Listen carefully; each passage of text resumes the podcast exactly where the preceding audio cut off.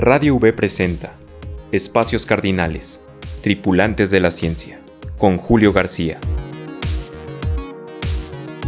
Hoy presentamos ¿Es posible escapar de un agujero negro?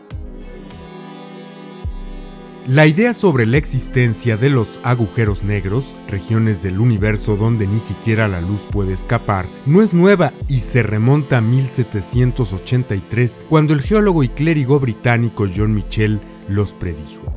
Ello a partir de unas leyes y un concepto que ya se habían popularizado en aquella época. Las leyes de la gravitación universal de Newton y el concepto de velocidad de escape. La velocidad de escape es consecuencia de las leyes de gravedad newtoniana, porque para que un cuerpo pueda moverse y alejarse indefinidamente de otro cuerpo, necesita una velocidad determinada para contrarrestar la fuerza de atracción que ejerce una masa con un peso determinado, por ejemplo, la que ejerce un planeta. Ley universal establecida en 1687 por Sir Isaac Newton en su Principia Matemática, por la que, entre otras cosas, también establece las bases del método científico moderno.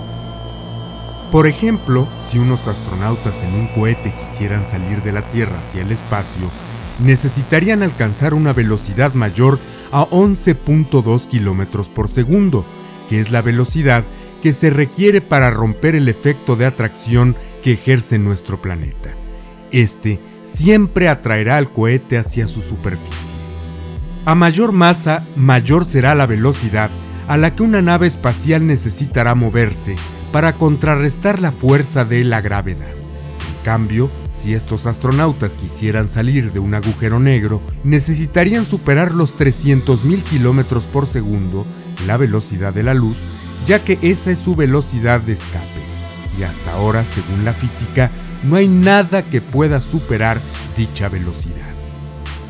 La predicción más acertada sobre la existencia de los agujeros negros fue la de Albert Einstein en 1915. Con la teoría general de la relatividad, el físico alemán planteó que el espacio y el tiempo siempre están unidos y que la gravedad es consecuencia de la curvatura del espacio-tiempo, producto de la masa de los cuerpos. Esa afirmación cambió para siempre nuestra visión del universo. Einstein le puso geometría a la estructura del cosmos y paradójicamente murió con dudas con respecto a la existencia de estos cuerpos que curvan como ningún otro el tejido espacio-temporal. Fue hasta 1962 cuando el físico y matemático Roger Penrose, uno de los tres ganadores con el Premio Nobel de Física 2020, probó su existencia matemáticamente.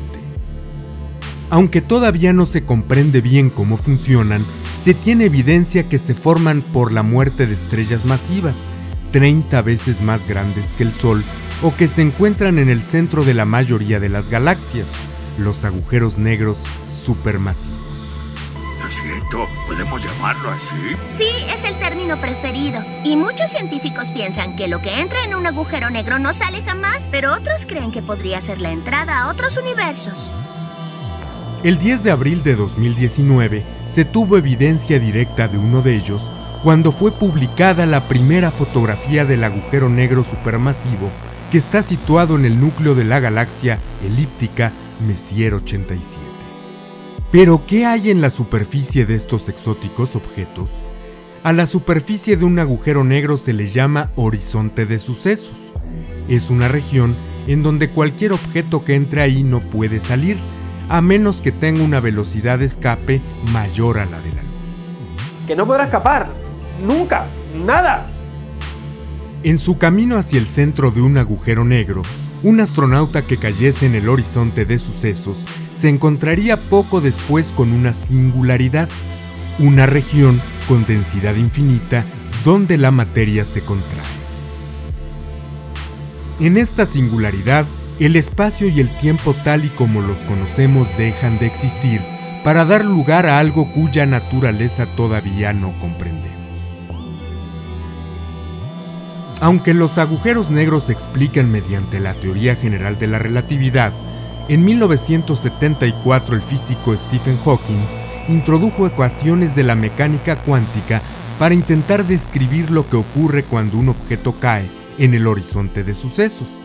De acuerdo con la física cuántica, el vacío en el universo no existe, por lo que al final los agujeros negros no destruyen todo lo que tragan. El vacío cuántico es una auténtica fiesta, lleno de partículas de todo tipo que entran y salen, colisionan, interaccionan. Pero ¿cómo permite el universo este descontrol?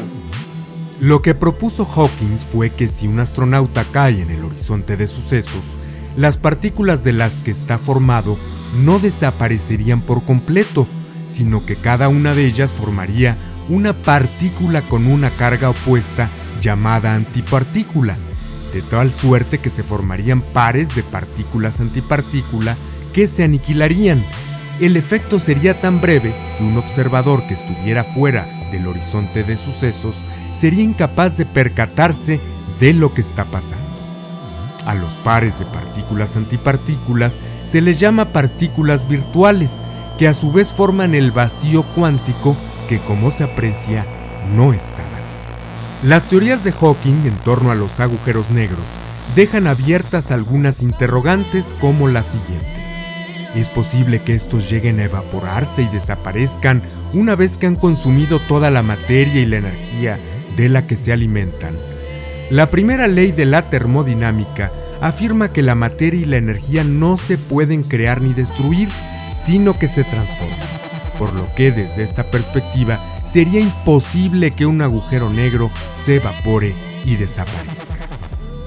En esta casa obedecemos las leyes de la termodinámica. Pero si nos atenemos a las reglas de la mecánica cuántica, tal vez sí exista algún mecanismo aún desconocido que en el interior de un agujero negro viole esta primera ley, por lo que sería posible que este y todo lo que contiene desaparezcan por completo. Si el tejido de la realidad parece estar hecho de información que ni se crea ni se destruye, únicamente se transforma, entonces, ¿qué sucederá con el universo una vez que todas las estrellas agoten su combustible dentro de cientos de millones de años? ¿A dónde irá toda esa materia convertida en energía que se irá consumiendo lentamente? ¿Qué pasará con toda la información que se han tragado los agujeros negros? Para los físicos teóricos y los cosmólogos quedan muchas preguntas por responder en años venideros. Radio V 90.5 de FM presentó Espacios Cardinales, Tripulantes de la Ciencia. Información y guion Julio García. Música Finite Music.